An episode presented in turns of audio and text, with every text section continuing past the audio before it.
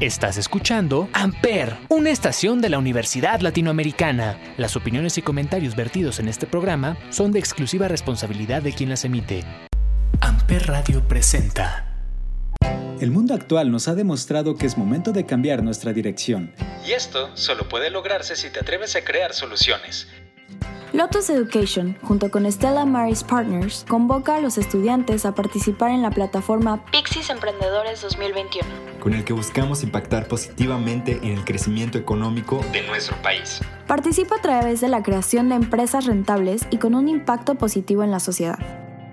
Únete a Pixis Emprendedores 2021 y sé parte de una transformación espiritual en el emprendimiento mexicano.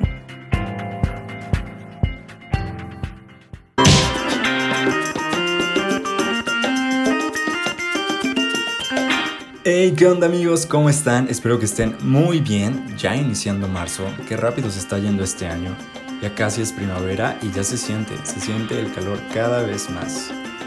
El día de hoy les voy a hablar de los y las ganadoras de la entrega número 79 de los Globos de Oro, el nuevo proyecto basado en la historia de uno de los cantantes de pop más famosos de la última década y todo sobre la pelea entre Dina Carano y. Pero primero vamos a escuchar esto decía y queda. Esto es Let's Love, yo soy Marco y estás escuchando Corte y Queda por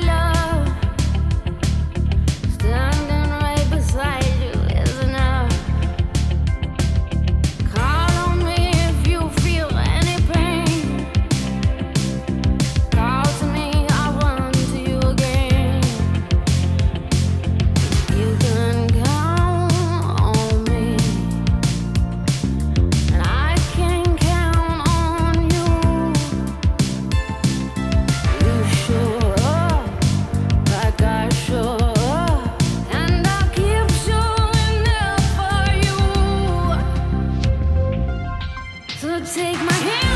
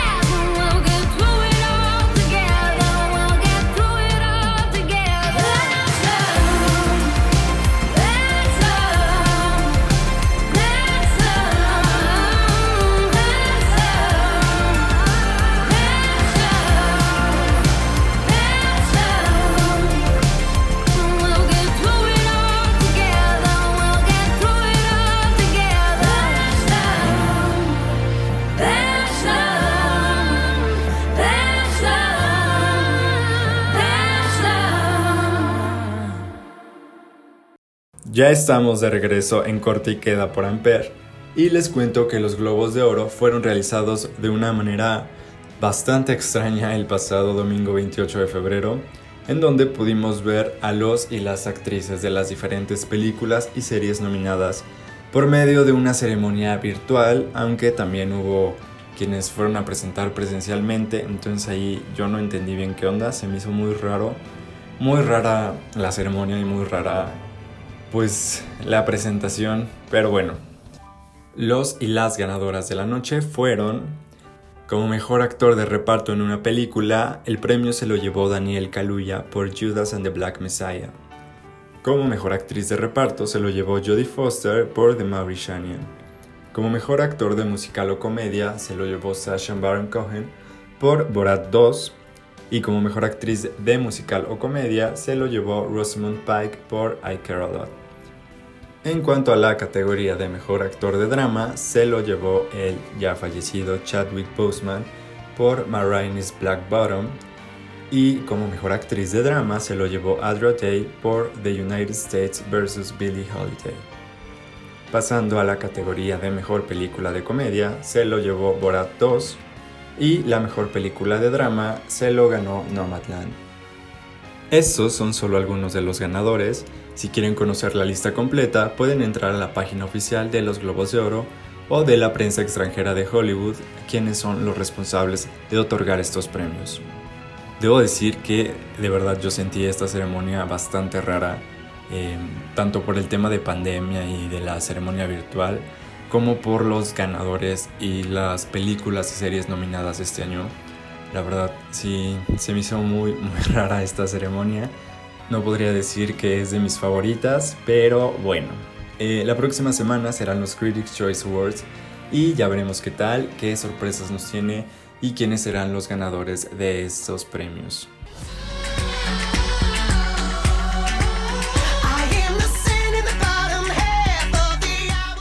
Los personajes de la película Big Hero 6, también conocida como Grandes Héroes, podrían sumarse al universo cinematográfico de Marvel. Y es que de acuerdo con The Insider, los personajes de la película de Disney podrían dar el salto a la acción real en un nuevo producto que estarían preparando junto a Marvel, por lo que próximamente podríamos ver a Baymax y a Hiro Hamada junto a los ya conocidos superhéroes de Marvel. Se decía que podríamos verlos con Doctor Strange en su segunda película o también en la tercera entrega de Spider-Man o bien en su propia película live action en el año 2022 y es que para quienes no sepan, esta película The Big Hero 6 está basada en un cómic de Marvel originalmente del año de 1998, así que pues tiene mucho sentido que ahora quieran hacer una versión live action de ella y bien incorporarla al universo de Marvel.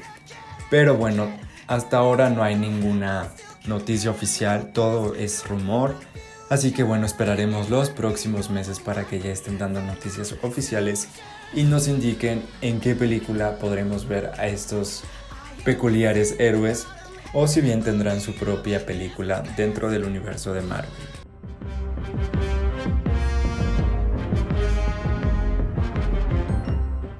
Y la novela entre Gina Carano y Disney sigue, pues esta semana la actriz que dio vida a Cara Dune en The Mandalorian declaró que no es la única que ha sido despedida por cuestiones injustas de la compañía de Disney, y es que para quienes no sepan, esta actriz fue despedida de la serie en la que participaba de Mandalorian por comentarios sobre su postura con respecto a las elecciones que se llevaron a cabo el pasado noviembre en Estados Unidos, en donde demostraba su apoyo al Partido Republicano y al candidato Donald Trump. Al igual que otros comentarios en el pasado que pues han sido calificados como homofóbicos y un poco racistas, pues bueno, después de todo esto, Disney decidió cancelar su contrato con la actriz y ahora ella ha declarado que tiene información de la compañía comprometedora que no le conviene que salga a la luz. Todo un drama, ¿no? Aunque sí me hace pensar qué podría ser esta información. ¿Qué creen que diga? Para empezar, creen que sí la tenga o sea solo una amenaza sin fundamentos. No lo sé, Rick. Pues bueno, ya veremos qué pasa con esta novela entre Gina Carano y Disney. Yo los mantendré informados. Mientras, vamos con esto de Rick y Jesse Reyes. Lo intenté todo. Estás escuchando Corte y Queda por Amper.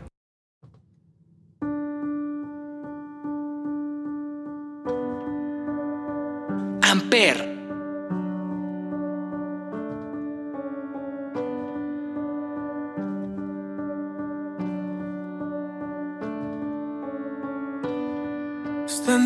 difícil no extrañarte.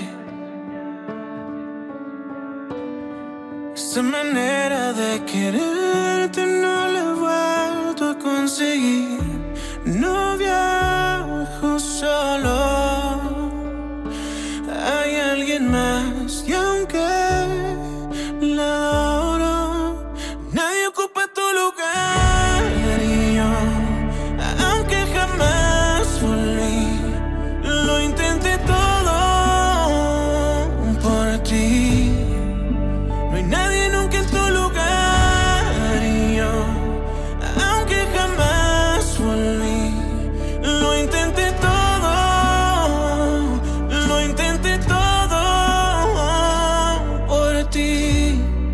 Dicen que el tiempo encuentra el modo.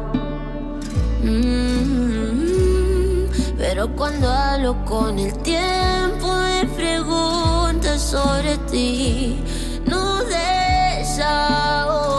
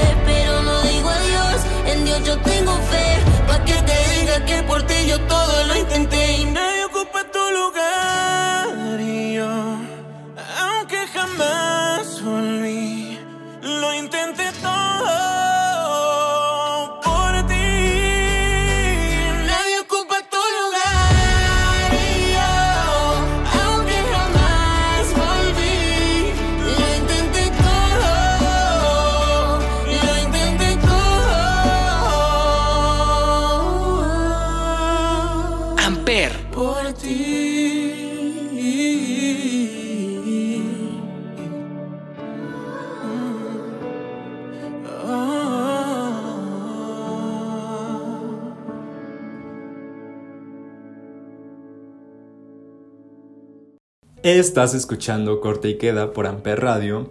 Y en otras noticias, la semana pasada fue aprobada una ley por la Cámara de Diputados en donde se establece que toda película que sea estrenada en México debe ser proyectada en cines con subtítulos. Esto como una acción para dar mayor inclusión a la comunidad sorda de México.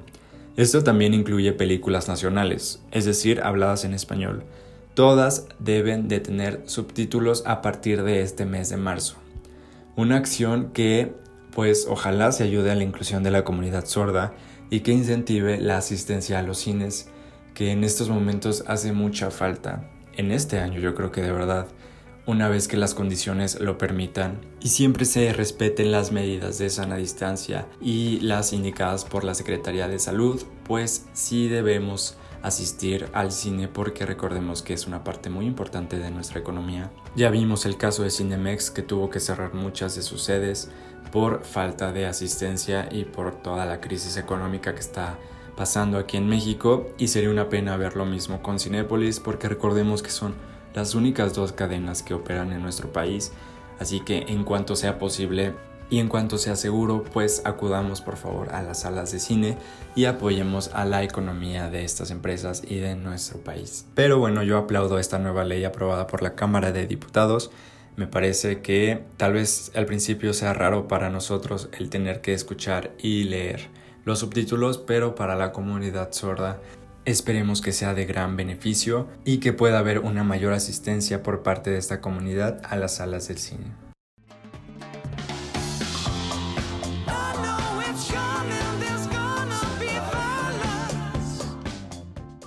Una nueva biopic se acerca y es que de acuerdo con Deadline, el director Michael Gracie, quien ha estado a cargo de proyectos como The Greatest Showman y Rocketman, se encuentra trabajando en un nuevo proyecto que se centrará en la vida del famoso cantante de pop Robbie Williams. El proyecto aún no tiene fecha exacta de estreno, pero se espera que lo podamos ver el próximo año o a principios del 2023. Cabe mencionar que Michael ya tiene experiencia en este ámbito, pues ya trabajó con Elton John en su biopic Rocketman y pues ahora se aventurará a trabajar con Robbie Williams. Que a mí me gusta Robbie Williams, pero me parece que todavía está chavo, ¿no? Para que le hagan una biopic, se me hace que está medio joven. Tendrá como 50 años, 60 máximo. Creo que hay otros cantantes con más trayectoria y con muchas más historias por contar, con los que podrían trabajar para eh, pues contar su historia de vida. Pues a ver, a ver qué tal esta nueva biopic dirigida por Michael Gracie sobre la vida de Robbie Williams.